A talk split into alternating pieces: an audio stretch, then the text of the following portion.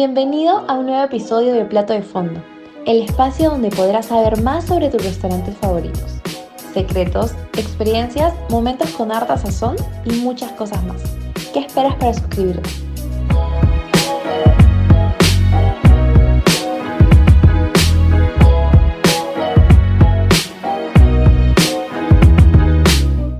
Bienvenidos a un episodio más de Plato de Fondo. Hoy nos juntamos con Michael Campbell, cofundador de Festín, uno de los cuatro socios. Hola Michael, ¿cómo estás? ¿Te podrías introducir brevemente?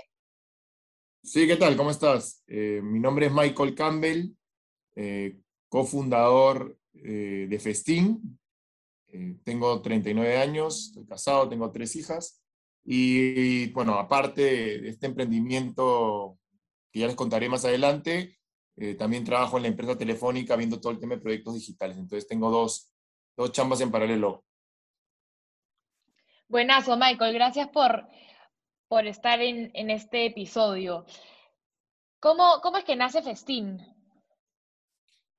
¿Cómo nace Festín? A ver, te cuento. Eh, hace más o menos dos años, eh, era mi cumpleaños y queríamos hacer una parrilla en la playa entonces, este, comencé a sacar la lista ahí con, con mi esposa de cuántas, cuántos invitados teníamos que hacer y cuántos, y qué hacíamos, ¿no? Anticuchos, o hacíamos hamburguesas, o, chorizos.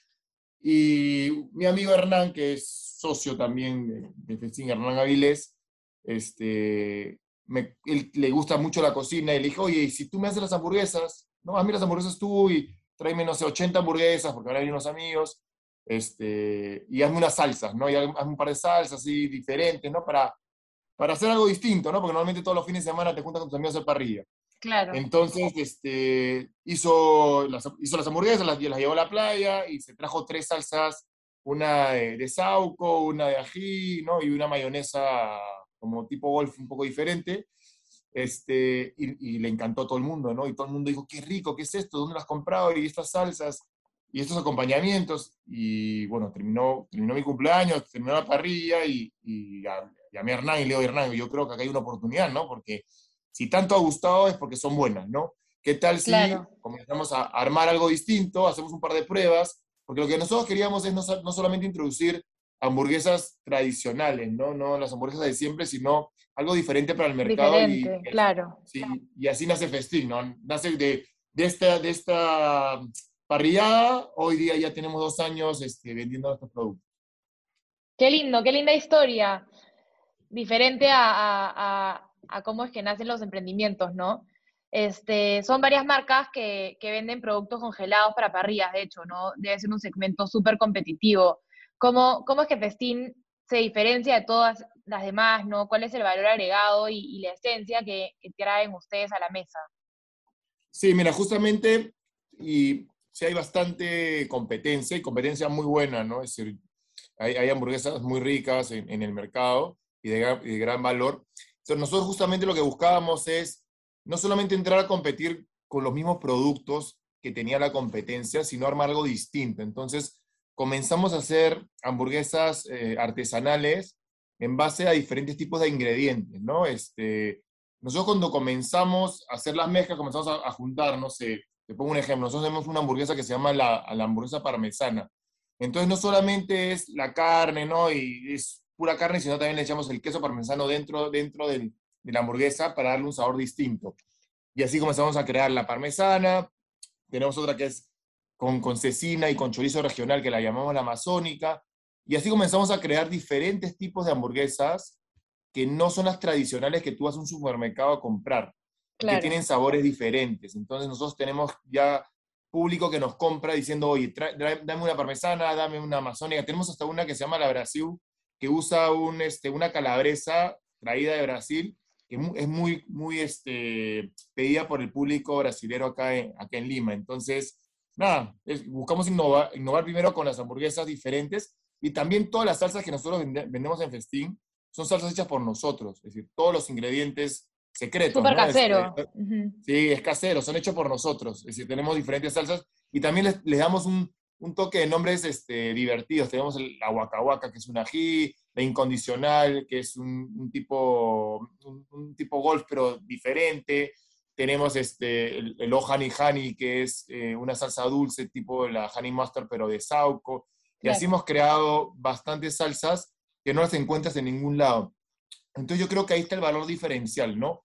Tenemos productos diferentes que no encuentras en ningún lugar, que al final tú te, puedes acoger a, lo que más tú te, te, gusta en ese momento. Oye, hoy día quiero probar, hasta vendemos también la de carne tradicional, hoy día solamente quiero la de carne tradicional, pero no, hoy día quiero probar algo diferente, tienes las opciones dentro del menú de festín, ¿no? Por eso lo llamamos festín también, porque es un festín de, de opciones para que tú puedas este, comer, ¿no? Buenazo, son increíble todo. De hecho, rompe esquemas, ¿no? Versus todo lo que hay en, en el mercado, ¿no? Este, y también tienen eh, esta última novedad, ¿no? El Taco Box. Entonces, buenazo que puedan ampliar la línea de productos porque les da un, un plus, de hecho, ¿no? Sí, sí, de hecho que sí. De hecho que sí, porque claro, lo que nosotros buscamos es no solamente quedarnos en el mundo de las hamburguesas, que es nuestro fuerte, ese es nuestro producto más vendido, son las hamburguesas, tenemos también cortes diferenciadas, no tenemos cortes, eh, vendemos tipo alpaca, cuy, conejo, este, vendemos chancho, eh, vendemos la calabresa suelta también. Tenemos otro tipo de cortes que complementan las hamburguesas y también pensando en eso pensamos justamente en, en armar tacos, ¿no? Entonces ya no solamente venderte el producto para que tú, tú, lo, si tú lo frías, lo prepares, sino también ya venderte hasta, la, hasta el box con todos los ingredientes que tú, tú necesitas para armar una noche de tacos. Claro. claro, Y también tenemos un pack de salsas y estamos pensando también armar, armar ahora, ya pronto viene un pack de piqueos, ¿no? Para esas noches donde vienen tus amigos a tomar un vino, decir, oye, ¿qué piqueos hago? Tranquilo, yo te vendo tu pack de, de piqueos donde vas a sacar tres o cuatro piqueos para poder compartir con tus amigos. Buenazo, y eso de hecho va a pegar un montón ahora en la temporada de verano. Este, sí, claro. ¿Cuáles son los principales retos que, que, tienen manejando a la par el emprendimiento y, y, un trabajo corporativo? Me imagino que debe ser difícil, ¿no? Sí, de hecho es retador porque claro, yo dentro de Telefónica manejo una gerencia de, de, de proyectos digitales que, que, me toma bastante tiempo, pero al final este emprendimiento comenzó como algo divertido, diferente, este, que se convirtió en un negocio, ¿no? Es, y, y, y, sí le dedicamos tiempo, nosotros nos juntamos con, con, los socios, nosotros somos cuatro socios, nos juntamos una vez por semana para ir viendo este, números y también cada uno tiene una responsabilidad, ¿no? Tenemos la gente que claro. ve distribución, la gente que ve cocina, yo que veo todo el tema administrativo, tecnológico, este, este, administrativo, tengo, tenemos un inversionista también. Entonces, como cada uno tiene su función, lo que hacemos es hacer el seguimiento de esa función y también no, no descuidar el trabajo que también es importante ahora, ¿no? Este, cada uno, todos los cuatro que estamos dentro del negocio tenemos trabajos en paralelo, ¿no? Claro, de hecho, y, todo el tema digital en Telefónica los debe ayudar un montón para poder aplicar todas estas estrategias en, en su emprendimiento, ¿no? Yo he visto que en sus redes sociales tienen un, una gran cantidad de seguidores y un público que siempre está atento a, sus novedades y, y muy fidelizado, ¿no? Sí, de hecho, de hecho el know-how de poder trabajar en una empresa tecnológica como, como, como, con la que yo trabajo, te permite tener esa, esa visión, ¿no? Por ejemplo, las redes sociales las manejamos de esa manera, con una visión de, de, de, poder entretener, de poder llegar a más seguidores para que la marca sea conocida. Y al interno, para la gestión de números, de pedidos, de productos, todo lo manejamos internamente con un toma pedidos este, automático. Entonces, lo que buscamos nosotros es meterle bastante tecnología para no solamente llevar un buen control de los pedidos, sino también para saber qué es lo que más le gusta a nuestros clientes. Nosotros cada 15 días sacamos un estatus de, de, cuáles son los productos más, más, vendidos, a eso le hacemos más promociones, a los que no están bien muy vendidos, rotamos mucho la carta, ¿no? Hacemos cambio de carta bastante de productos que tal vez no están consumiendo porque no, no son valorados. Intentamos in, ir introduciendo cosas nuevas para que justamente este, yo creo que cuando uno, uno se renueva constantemente, y el público va, va probando, eso genera que, que, que, que, te vean activo, ¿no? que, te, que te vean eh, dentro de, este cambio del mercado buscando alternativas para poder llegar y, lograr que, esta, que las personas eh, se sientan identificadas con tu marca. ¿no? Entonces, sí, no, yo, yo, yo le, le, le meto todo este mundo tecnológico porque tengo un amigo que también trabaja en todo el tema de distribución, entonces, claro, maneja todo el tema de distribución porque también lo aprendió en el trabajo, y así tenemos este, cada uno de, de, desde el frente donde, donde, ha, donde ha aprendido en el mundo empresarial aportando su parte dentro de esta empresa que tenemos. ¿no? Buenazo, qué increíble, porque de hecho son cuatro socios y, deben aportar todos, cada uno, ¿no? su granito de arena con lo que dices, ¿no? De, los aprendizajes que han tenido del, mundo empresarial. Eh, y, cuáles son los, las tres claves o consejos que le darían a las personas que nos escuchan para ser exitosos en, sus emprendimientos o negocios gastronómicos? Mira, yo creo que lo primero es tener, tener claro qué es lo que quieres, qué es lo que quieres hacer, ¿no? Porque a veces pasa que uno quiere, quiere emprender, quiere hacer algo diferente. Mira, yo, yo, tuve antes de este emprendimiento un emprendimiento que era, este, se llamaba Te lo llevo, que era unos motorizados, que la idea de Te lo llevo era ir llevando cosas de un lado al otro, pero salió muy rápido, sin, mucha visión de qué queríamos en corto, mediano, largo plazo y en el tiempo se, me comió, la, salió globo, salió todo lo demás y morí en, el, morí en el intento. Entonces, yo creo que cuando ya sales, ya sales bien planificado, sabiendo que hay competencia, sabiendo que si vas hacia lo mismo que ellos tienen, te va a costar más, eh, es decir, yo creo que si tienes claro lo que quieres hacer, eso ayuda mucho, ¿no? Porque al final nosotros teníamos claro que no queríamos sacarnos la mugre con, con los mismos productos que existían, sino que queríamos ser innovadores y creo que eso nos ha funcionado mucho para hoy día estar estar pegando en el, mercado de hamburguesas. Primero eso, ¿no? Tener, tener claro qué es lo que quieres y tener un plan no solamente a corto, sino mediano y largo plazo.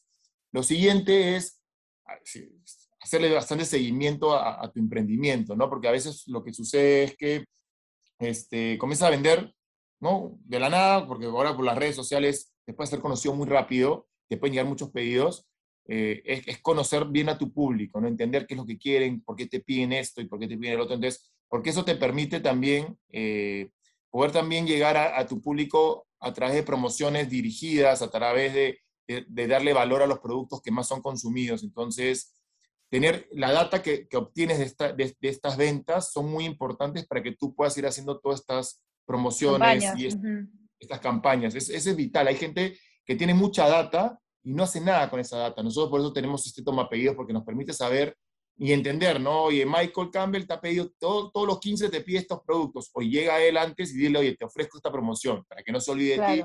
Entonces, esa data es muy, muy importante. Entonces, lo, lo segundo es campañas, publicidad, este, a través de la data que, que, maneja tu, tu, empresa. Que genera.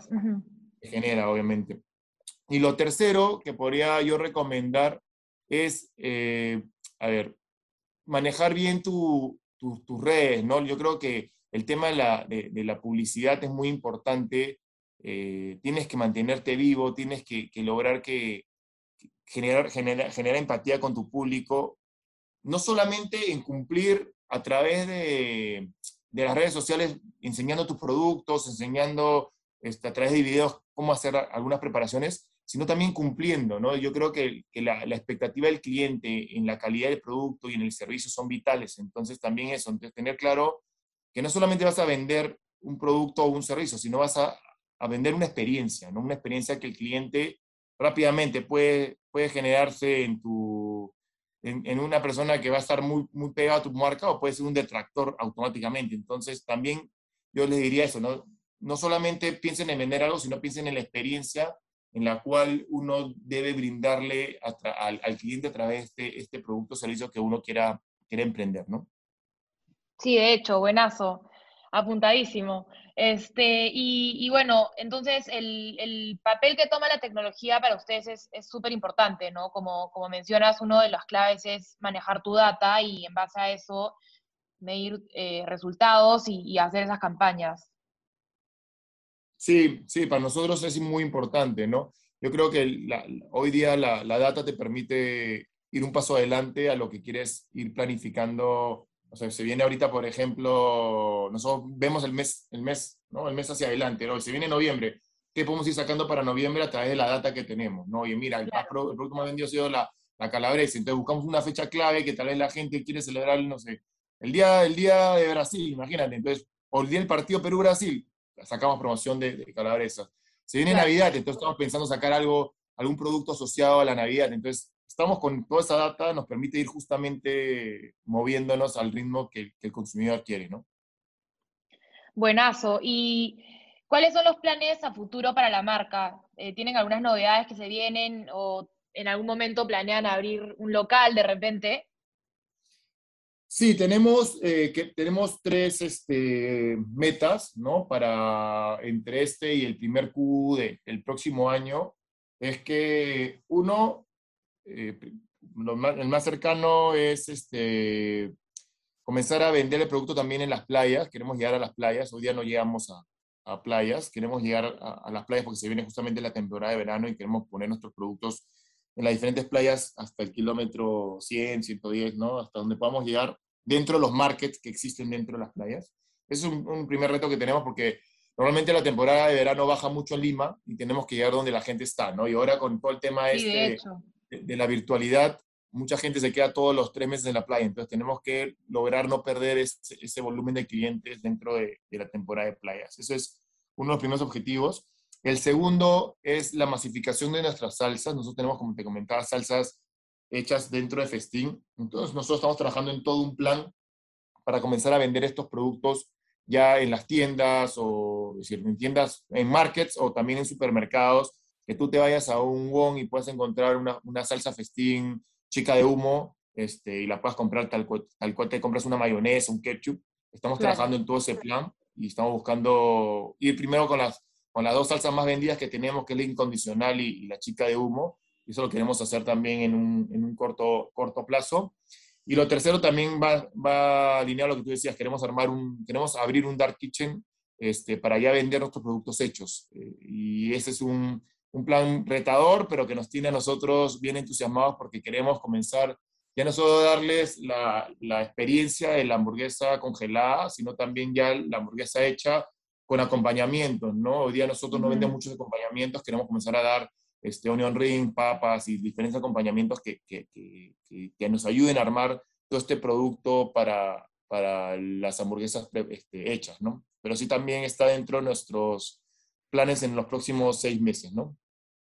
Buenazo, qué increíble, todos los, los planes que se les vienen, de hecho, de hecho van a ser exitosos, espero que les vaya súper bien y, bueno, para todos los que nos escuchan, ya saben, tienen que probar todos los productos de Festín para su próxima parrilla, desde salsas, cortes y, y estas hamburguesas que rompen tanto los esquemas. Muchas gracias, Michael, por acompañarnos hoy día. No, gracias, gracias a ti por, por el espacio este, y nada, invitar a todos los que te escuchan que por favor este, se animen a probar Festín, ¿no? que es un producto diferente que estoy seguro que les va a gustar. Gracias, Michael.